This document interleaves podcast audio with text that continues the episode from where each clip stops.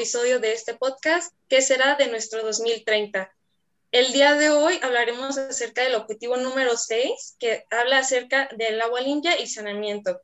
Como en todos los episodios, me acompaña mi amigo y compañero Yarel Ibáñez. Hola, Yarel. Hola, bienvenidos y bienvenidas a todas las personas que nos están escuchando. Y tenemos el gusto de tener la participación del doctor Salvador Peniche Camps, que es actualmente profesor e investigador del Departamento de Economía en CUSEA. Doctor, muchísimas gracias por aceptar nuestra invitación. No, al contrario, muchas gracias a ustedes, todas sus órdenes y a todo su público. Y pues el día de hoy hablaremos acerca de un tema muy vital para nosotros, que es el agua, ¿no? Todo lo que conlleva la gobernanza, los sistemas de gestión hídricos y la cultura del agua que necesita estar presente dentro de nuestra sociedad.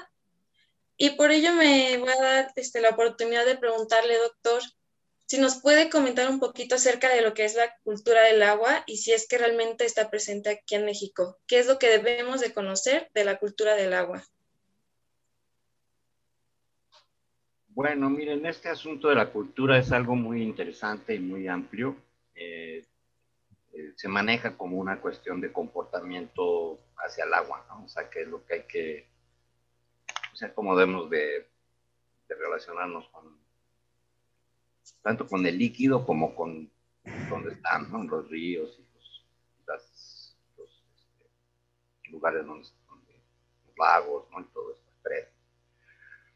Pero y bueno, y en realidad la propaganda o los medios de, comunicación tradicionales y la forma en que los gobiernos lo han manejado es así, ¿no? Como, ah, pues cuida el agua y lava, no, cierra los, la, llave cuando te laves los dientes, ¿no? Cambiar los waters, todo eso, ¿no? El uso que hacen las personas.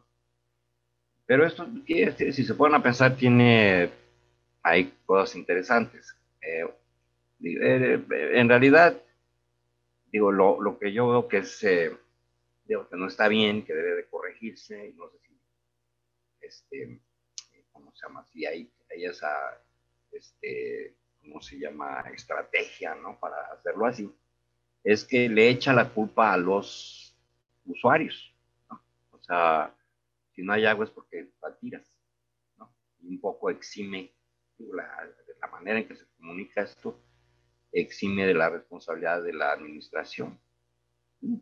Hasta cierto punto, ¿verdad? Porque si tú tienes la culpa porque tú no tienes cultura del agua y la tiras, pues, entonces la culpa es tuya. Y bueno, yo creo que eso no es, pues no es así, ¿verdad? O sea, desde luego que es responsabilidad de los usuarios, pero, pero es algo mucho más complejo, ¿no? De la política de aguas en un país. Entonces sí hay que hay que fomentar el ahorro y el uso adecuado, pero también el principal problema desde mi punto de vista, y los datos ahí están, ese no es el principal tema.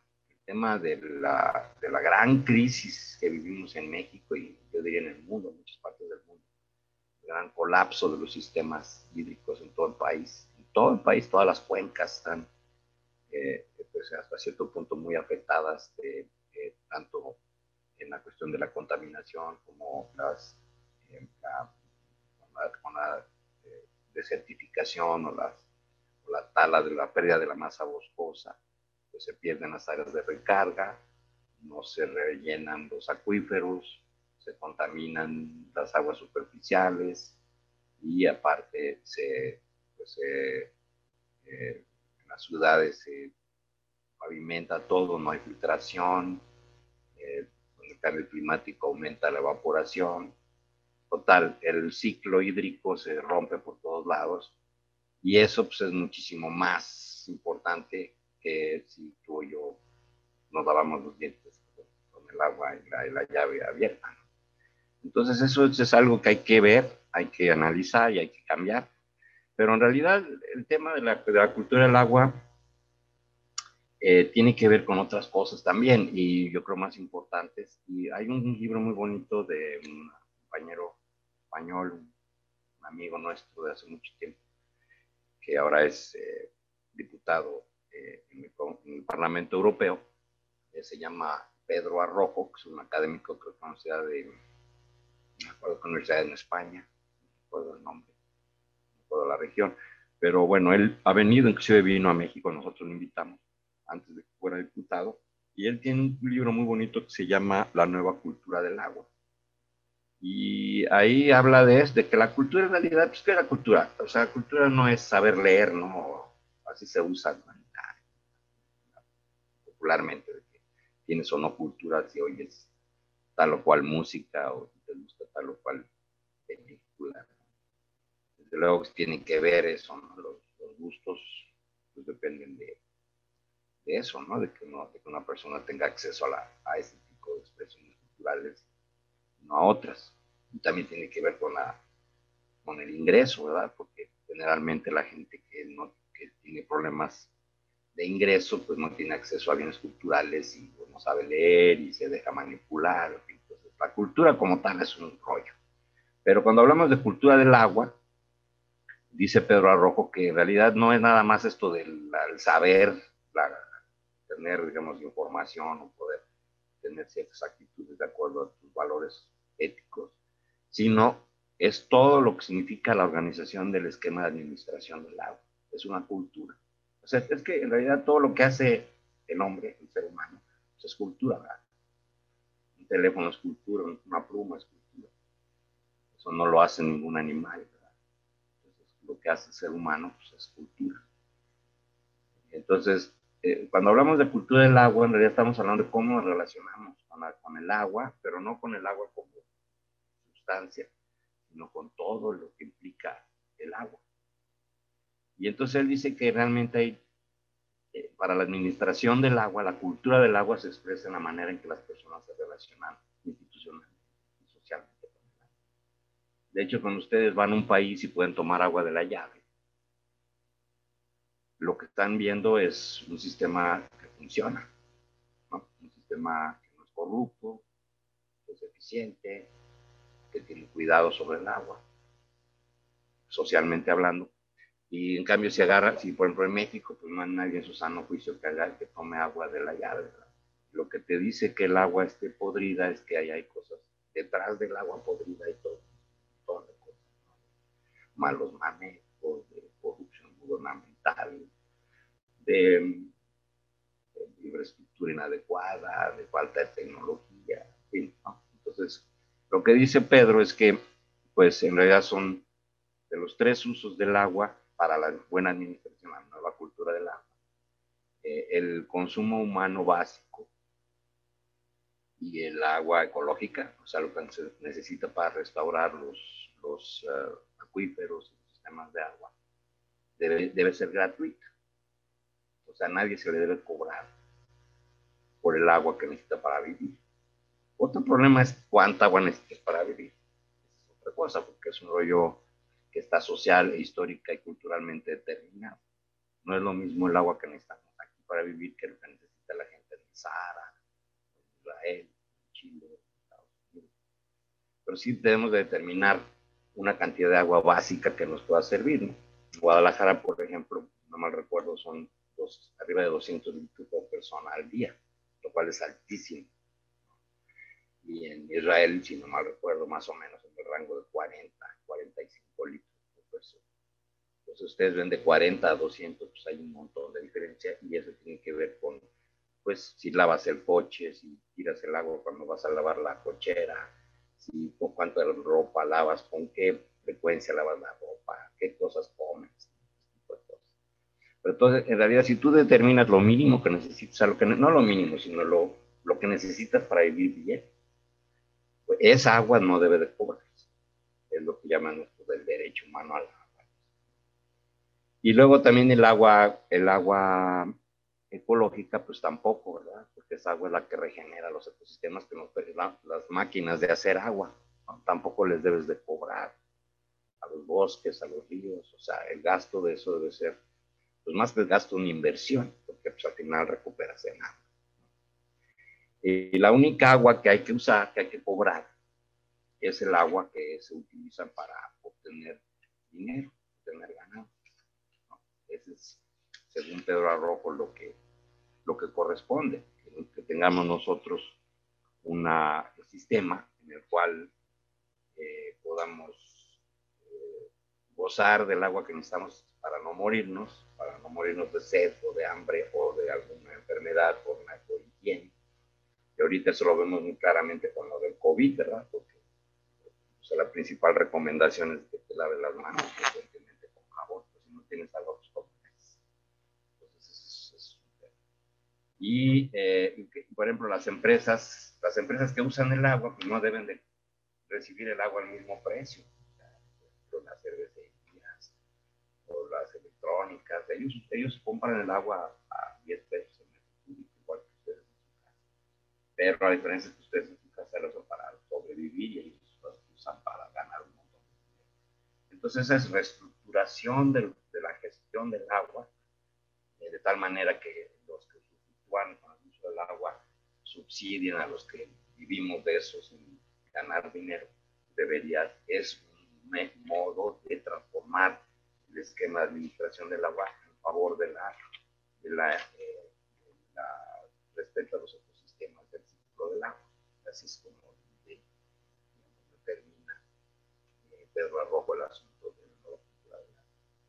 Usted para que se dé una idea, miren, ejemplo, eh, algo que hay que cambiar ya, y siempre lo he dicho y nadie escucha, o muy poca gente ha puesto cuidado. Es, por ejemplo, el sistema dual que hemos tenido nosotros de agua en México desde hace mucho tiempo. En lugar de que el Estado se haya preocupado por arreglar el agua que viene de la llave, que además usamos como si no nos hiciera daño por el hecho de que no la tomamos.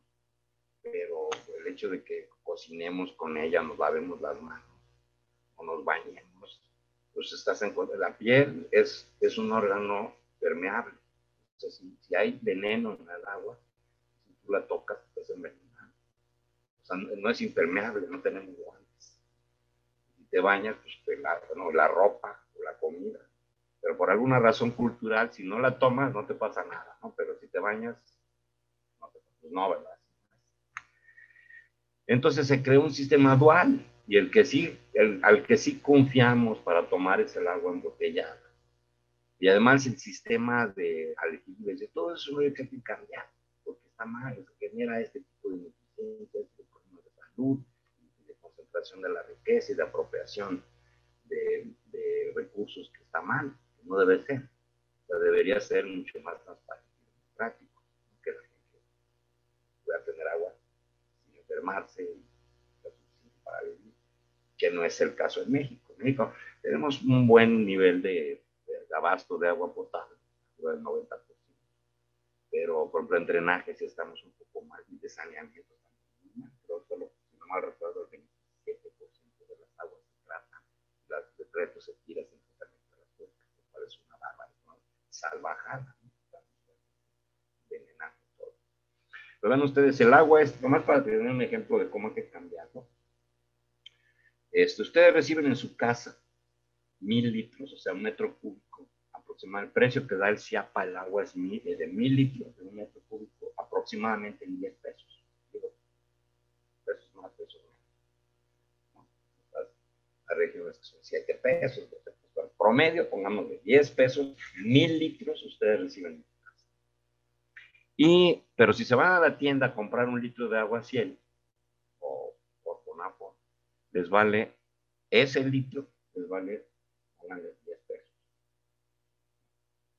Quiere decir que, o sea, mil litros son 10 pesos, pero si ustedes pagan, llenaran, llenaran su aljibe de mil litros con botellas de agua ciel, en lugar de que venga del CIAPA, tendría que pagar 10 mil pesos en lugar de 10 pesos. O sea que 9.990 pesos gana la Coca-Cola. O sea que un litro en lugar de costar 10 pesos en su casa les cuesta un centavo. Cuando van a la tienda a que los asalten a comprar agua 100, le están pagando 10 pesos por algo que cuesta un centavo. Entonces, esto es irracional, todas luces. ¿no? Que todas esas ganancias, ¿dónde va? Pues al dueño de la Coca-Cola. ¿no? Entonces, todo ese dinero, los miles de millones, México es uno de los países que más consume agua en botella. Entonces, ese dinero, precisamente la falta de ese dinero es la que hace que nuestro sistema de distribución y de saneamiento esté tan mal. en lugar de terminar ese dinero en la bolsa del dueño de la Coca-Cola en Atlanta, se invirtiera en plantas de tratamiento, en nuevas, nuevas tuberías, cambiar el sistema de aljibe, hacer que el agua sea potable. Entonces hablaríamos otro sistema de cultura del agua. ¿Ok? no sé si ahí le dejamos. Muy bien, yo pienso que tocó el tema para el segundo punto, que es el sector económico ha orillado al sistema de gestión de agua a cambiar su modo de, a su modo de uso y aprovechamiento del agua. Sabemos que, como lo comentó ahorita, hay comunidades que se han visto perjudicadas por el uso del agua, comunidades en Chile por las comunidades aguacateras. Y hace poco vi un documental de uso de, de agua embotelladas y en países como Nigeria, que pues sus sistemas están totalmente colapsados, el gobierno no ha invertido las ventas de aguas embotelladas, ascienden a más de 6 mil, 6 mil millones de dólares de ventas al año. Entonces, pues realmente hemos visto que el agua, que aunque es un derecho fundamental que todos debemos de acceder a él, pues realmente no es como tal un derecho, es más bien un negocio actualmente. Sí, bueno, yo digo que lo malo no es que sea negocio, o sea, pues yo creo que el mercado tiene su función, sirve para cosas muy concretas, buenas. El mercado incentiva la ciencia, eh, produce competencia, baja precio. El mercado, digamos, en, un modelo, como dicen los economistas, de competencia perfecta. El problema es que eso es una entelequia, eso no existe no solo en el agua, en ningún lado. O sea, México no existe. O sea, los que definen el mercado tienden a no ver esto por alguna razón muy rara. Como si el mercado que no existe es el que existe. Eh, a ver, ustedes pónganse a vender agua.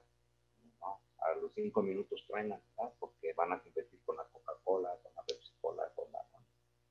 ¿no? Pasa en cualquier sector, en la ropa, en la comida. México es un país muchos, todos los países, yo diría, América Latina, eh, con una estructura de mercado oligopólica, o sea, controlada por grupos. Y el agua no es el, no es el, la excepción.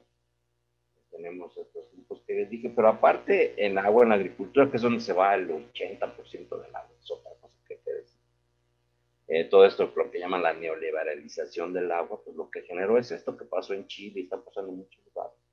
Es la la acumulación del agua, los llamados millonarios del agua, que son los que tienen toda el agua y hacen negocio con ella, son los que protestaban contra este asunto de la, de la el pago de agua que tiene México con, con Estados Unidos por el agua del Río Bravo. Ustedes si ven quiénes son los que están, los agentes políticos que están, están en contra del gobierno para que México pague el agua que le debe a Estados Unidos, que además es un acuerdo que se generó en otros gobiernos que este gobierno tiene que cumplir porque no vienen sanciones internacionales. Entonces esto, como están en contra de la democratización de los procesos de distribución del agua, pues lo que hacen es bloquear, es, ¿no? pelear por sus intereses eh, económicos. Entonces, eh, la mafia del agua es tremenda en México. Hay grupos muy reducidos, como en cualquier sector, en, en comunicaciones, automotrices que son 10 automotrices que controlan todo, la ropa, igual son 5 o 10 compañías, la comida. estamos en un modelo sumamente monopolizado. Entonces, esto hace que haya muchas ineficiencias y abusos, porque pues, el que controla eso, pues controla todo. Entonces, ¿quién se favorece? Bueno, ya dijimos, ¿no? En el caso del agua, del consumo de agua doméstica, pues son estas cuatro empresas. Coca-Cola, Pepsi-Cola, Danone, este, y, si vamos a la cuestión agrícola, pues igual, ¿no? Son los grandes exportadores de productos de agua virtual, ¿no? Como son los aguacateros o los eh, raspberries, las que ahí está todo el agua del país. Ese es un absurdo, por ejemplo, aquí en Chapala, que tienes todas estas de Jocotepec, la parte del norte del norte del lago, del sur del lago, frente de Chapala ustedes ven, ya inclusive se ven, se ven todas las, todos los acolchados, todo el plástico que son, son presas, frambuesas. Digo, y, y frambuesas. Entonces, este, ¿es agua qué? Es agua la sacan del subsuelo, es agua prístina. Y es agua, en realidad, como, como en la agricultura, el agua no cuesta gratis. Entonces, es otra cosa que hay que ver. O sea, le da subsidio a los exportadores que están ganando un millón de dólares. Realmente lo que están exportando no es presa, no es agua, porque el agua es gratis por eso compite con otros países. ¿no? el mercado de presa en Estados Unidos, ¿quiénes son los competidores? Polonia y China. Y bueno, entre Estados Unidos, California y Florida. Todos esos pagan por el agua. O sea, el agua, la sustancia del agua cuesta. Y en México no. En México ustedes si se ponen a regar, no les cuesta. Claro que solamente el 10% de la, de la producción agrícola en México está irrigada. La, los, otros 90 de los productos tradicionales es agricultura de, temporal. Pero, pero digamos, en la, la presa necesita 40 riegos por temporada. 40. En cambio, la, el maíz por dos. Si, si usas agua de temporal en, la, en el maíz, tienes una productividad de cuando mucho 4 o 5 toneladas por hectárea. En cambio, si riegas con, sistemas de riego, a tener 12, 13, 15 toneladas. Entonces, los que tienen el agua son los que dominan el mercado. Entonces, el agua es así como un, se ve así como algo transparente. Pero hay una mafia tremenda que controla y que tiene intereses muy específicos en las exportaciones, en la agricultura, en el agua en la ciudad, en el agua para beber y el otro hipernegociazo es la corrupción, que eso se va a destapar, así como están destapando todos los caños ahorita por todos lados. el próximo, se van a acordar de mí, es el agua. O sea, cuando empiecen a destapar el caño de la corrupción del sistema de administración del agua, de todo lo que la Comisión Nacional del Agua tiene escondido. Porque fíjense, la Comisión Nacional del Agua, que es parte de la Semarnat, tiene el 70% del presupuesto. Es la única dirección que tiene una secretaría. Está al revés, como debería ser, ¿no? La secretaría tiene una subdirección. Pues no, ¿verdad? O sea, el que, el que manda es el que tiene. Entonces, la CNA concentra el 70% del presupuesto de la secretaría. Y ellos deciden qué producto, o sea, ¿por qué, hace, ¿por qué pasa eso? Pues porque ahí están los gastos más canijos, ¿no? Imagínense hacer una presa que ponen miles de millones Estamos hablando de miles de millones de dólares. Durante años eso ha sido una caja cerrada que nadie sabe, nadie supo. ¿no? Ahí hay cosas bien feas ¿no? que seguramente van a salir. Entonces es otra, es otra, es otro son los contratistas, la gente que se dedica a venderle servicios a la comisión, a construir presas. Muchos hablaban del ingeniero Dao Flores que acaba de fallecer, malo hablar de los muertos, ¿verdad? Pero pues así. El señor era el jefe de, llamaban aquí el jefe de la mafia del agua. Son los que deciden qué se produce, qué, qué se construye, qué plantas de tratamiento, qué todo ese rollo de infraestructura y esos son los que mayores beneficiarios sistema de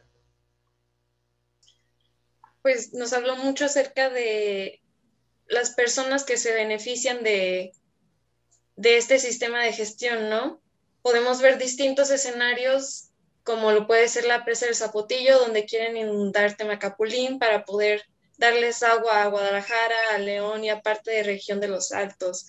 Vemos el río Santiago que está prácticamente irrecuperable por toda la cantidad de químicos, de desechos que las empresas se han dedicado a, arrojar a este río, ¿no? Y también pues como usted comentó, el aguacate, la fresa, que utilizan la calidad del agua para esas actividades, pero qué es lo que nos dejan a nosotros. Entonces, me gustaría preguntarle, ya que hay personas beneficiadas con este sistema de gestión, con el aprovechamiento de este recurso, ¿qué pasa con los que no tienen este beneficio? Bueno, el tema es que no hay un acceso igualitario, ¿no?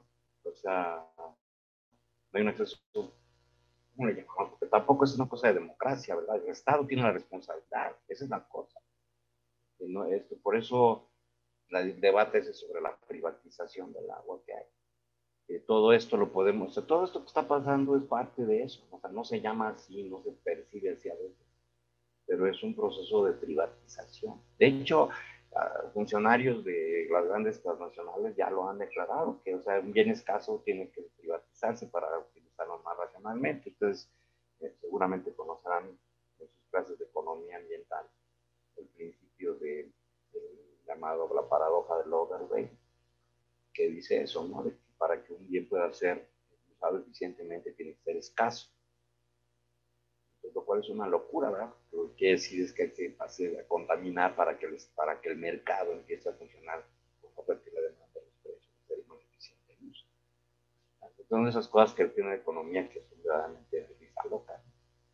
Entonces, ¿qué es lo que hay que hacer? Bueno, eso es, yo no quiero usar la palabra democratizar, no es eso, sino que no, o sea, simplemente poner reglas claras, transparentes, ¿no? Y que, y que resolver los problemas que tenemos de todavía, yo diría, millones de personas que no tienen. En, acceso al agua estamos bien, o sea, el agua, agua potable en las casas, más o menos, la llevamos con respecto a otros países de América Latina. Hay países que están mucho peor, ¿no? Como Haití, Nicaragua, donde de plano la mitad de la población no tiene acceso al agua. Y también cuestión de de las, descargas, ¿no? O sea, el saneamiento, a dónde va el agua le jalamos al guate. Todo ese rollo este, que ha costado muchísimos años de construir en México y que se ha descentralizado. Ahora la responsabilidad desde 1993 se delegó a los municipios, pues por eso existe el CIAPA, todo el agua local la, la, es responsabilidad de los municipios pero digamos los ríos, los lagos, los mares son de responsabilidad federal. Pues ahí hay un problema de dislexia institucional, no, se sabe quién hace qué, las leyes no están claras, ¿no? Se necesita una nueva, de hecho se está discutiendo ahorita en el Congreso, hay un riesgo ahí que se puede retroceder en lo que se ha ganado con la gestión del agua, en el sentido de, de hacer más lógico esto, de tal manera que sirva para lo que tiene que servir, que es dinero, que la gente no se muere, Segundo, que las, que las máquinas de agua se preserven, que las cuencas sigan funcionando, que no se talen los bosques, los bosques son las fábricas de agua, en todo un rollo interconexo, complejo, ¿no? Que permita la gestión del agua, y no como se ve ahorita. De hecho, fíjense, lo absurdo del asunto, chéquenlo en la normatividad de la semana, en la cuestión de gestión de cuencas está aparte de todo lo demás a ver, ¿cómo es posible que sea como un chipote? La, cuestión de cuencas no es el agua. O sea, el agua como tal no importa. ¿no? como, como líquido, pues eso es tema de estudio de los químicos, yo creo. Pero no sé qué ciencia estudia, pero el himnólogo el líquido. Nosotros no estudiamos el líquido, no importa para nosotros, importa es el sistema hídrico, el ciclo del agua. O sea, ¿qué se necesita para que convertir a Guadalajara en lugar de lo que es, este, absurdo, ¿no? Cada, cada, cada temporada de lluvias nos ahogamos y hay un millón de personas, de gente, gente que no tiene agua en sus casas y saca ¿no? Eso no está bien, ¿no? Y aparte todos tomamos agua carísima de botellas y el agua que.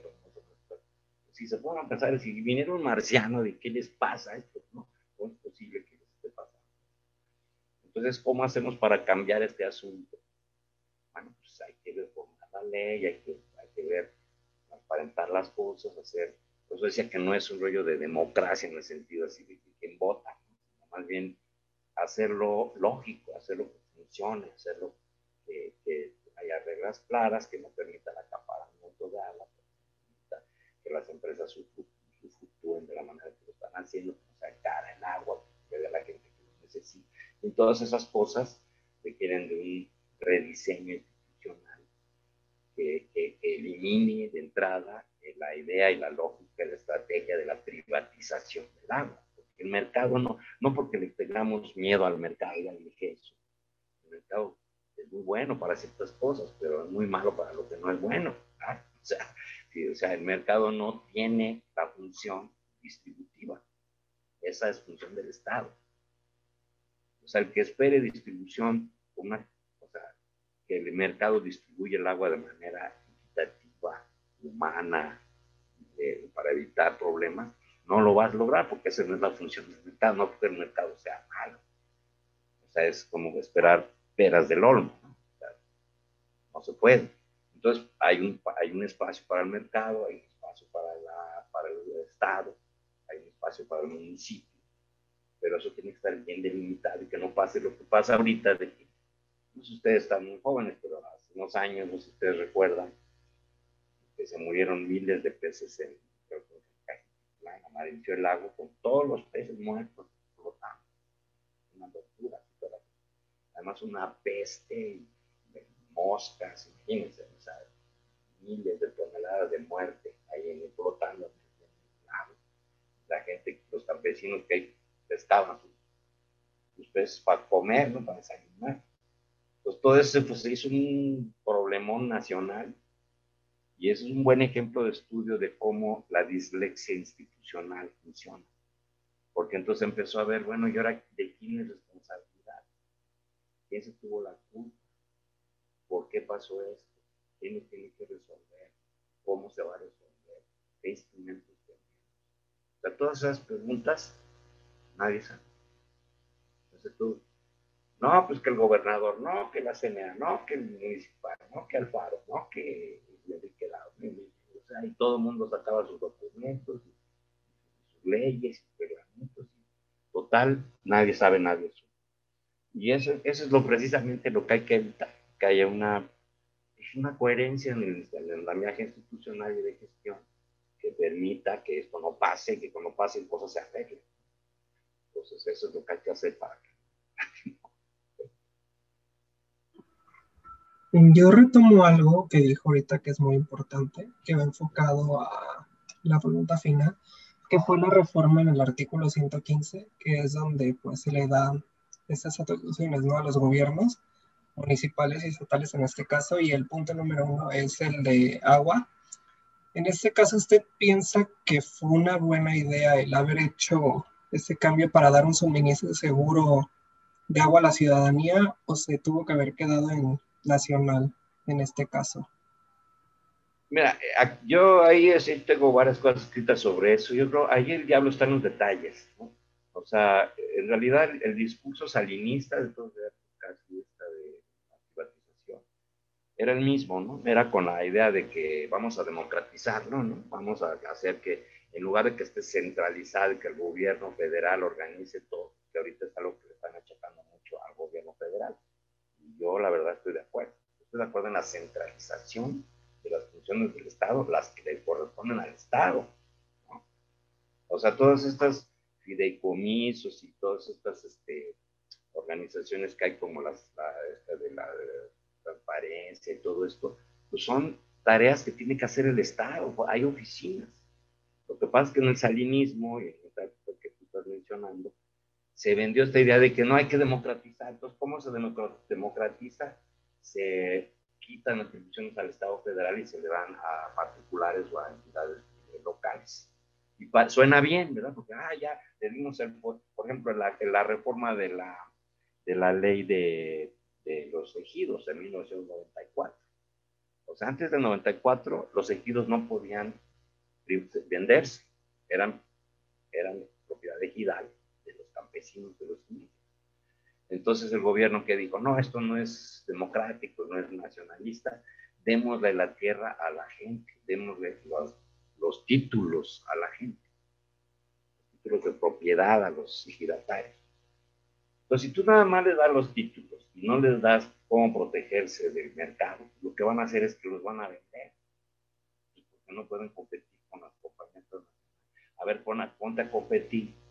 Si tú produces maíz a cuatro toneladas por hectárea te vas al mercado a vender cuatro toneladas por hectárea al precio de, súmale, la urea, el pago de, la, mano de obra, total, te ganas mil pesos al, semestre por toda tu producción. Eso tú compáralo con las 15, 20 toneladas por hectárea de maíz que venden exportadas de Estados Unidos, del Valle de Mississippi, en el mercado del estilo. Sea, por eso es que tú compras, dices, tú como comprador, que este lo vende el campesino de aquí del esquina y este lo este es el importado, este vale 10 pesos, este vale 2 pesos. ¿Cuál compra? Pues de 2 pesos. Al segundo mes de verse en bancarrota, ¿qué haces con tu tierra? La vendes. Entonces, ¿qué fue lo que pasó? Se vendieron los ejidos entonces, en, lugar de que sea una democratización y darle la tierra a la gente que trabaja, lo que pasó fue una concentración, una pérdida de los acervos de los campesinos. Lo mismo pasó con el agua. O sea, ¿qué hicieron? ¿Qué, ¿Cuál fue el argumento? No, pues vamos a darle el dinero a los municipios, al dinero, perdón, el agua, la, administración del agua a los municipios. Parece bien, de verdad, ah, pues está bien, ya el gobierno federal ya no va a estar pagando, yo voy a decidir qué hago con mi agua y cómo la administro. Pero si nada más te dan el agua y no te dan recursos técnicos y financieros, ¿qué es lo que, qué es lo que hacen los gobiernos?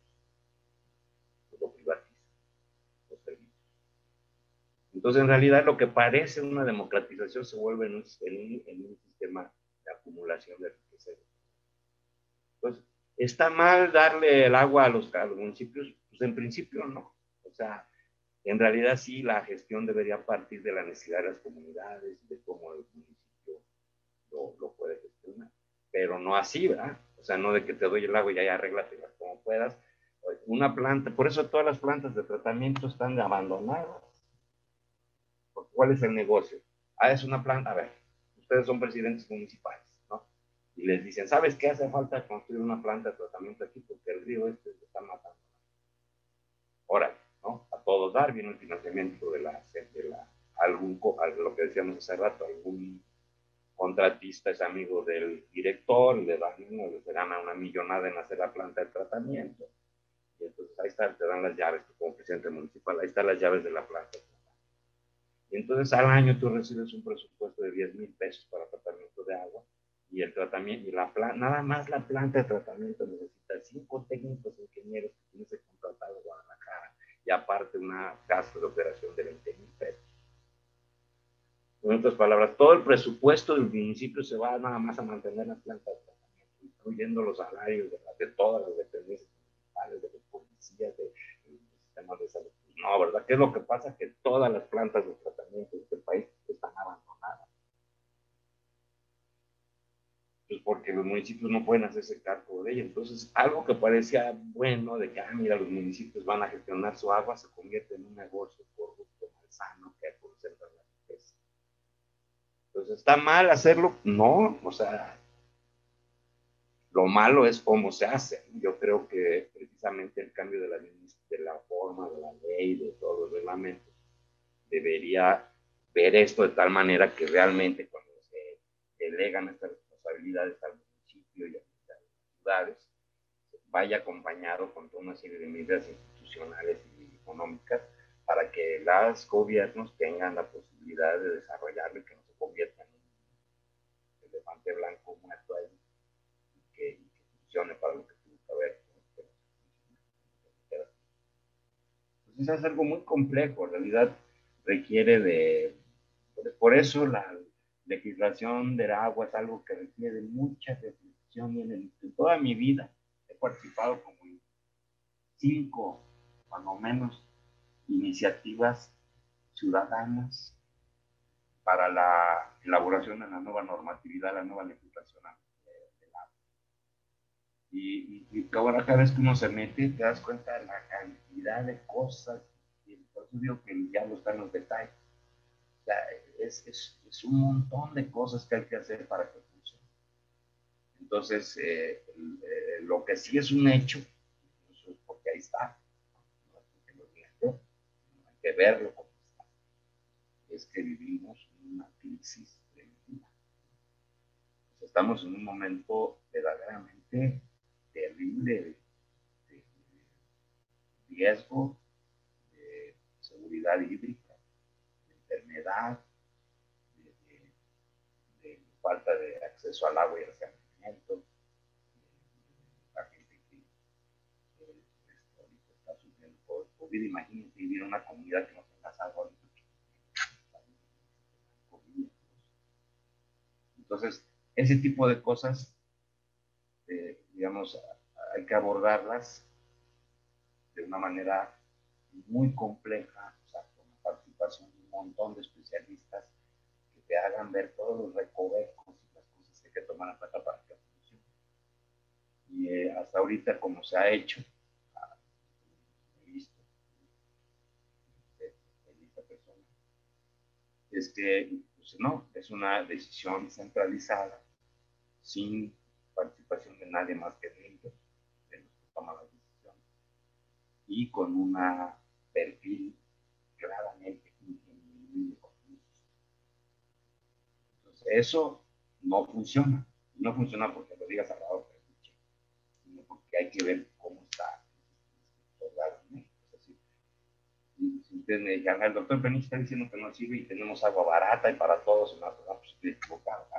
Pero si vemos en la tremenda crisis que tenemos, digamos 50 años haciendo las cosas mal, dices, oye, ¿no? Como decía, ¿quién decía eso de que solo un loco puede esperar cambios haciendo lo mismo?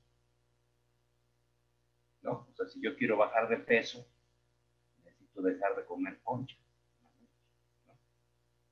yo ceno tres conchas diarias, ¿no? Ceno tres conchas y peso al día siguiente, ay, no estoy bajando, no bajo, y otra vez. Si tú esperas resultados diferentes, necesitas cambiar la forma en que haces. Es lo mismo aquí. Si tú quieres que cambie el sistema del agua, de cómo la, crisis de hídrica del país, tienes que cambiar la legislación, la gestión, la forma en que abordó muchísimo. Creo que no hubo punto que no, no tocara. Y pues era el objetivo de este podcast, ¿no? Conocer como la situación de la gobernanza del agua que necesita cambiar, se necesita reestructurar, ser más coherente para que el sistema de gestión sí esté orientada a un desarrollo sostenible y que sea equitativa para todas y todos, ¿no? Porque hay muchísimos grupos vulnerables que no tienen el acceso y pues es una gran falla de, del Estado. Que esto es algo individual también, o sea, me refiero particular. Y, la lucha, la, el esfuerzo social no se la debemos de achacar al gobierno federal, ni al gobierno estatal. yo diría, regresando al punto número uno, también la responsabilidad ciudadana y institucional, porque pues ahí es donde está el agua entonces, por ejemplo, allí me puse cómo están. ¿Cuál es la situación del agua? ¿Dónde, ¿Dónde tirar? ¿Qué agua tiramos? ¿Dónde la tiramos? ¿Cuánta tiramos? ¿Cuánto recibimos? ¿Cuánto pagamos? ¿Quién la usa? ¿Cómo se usa?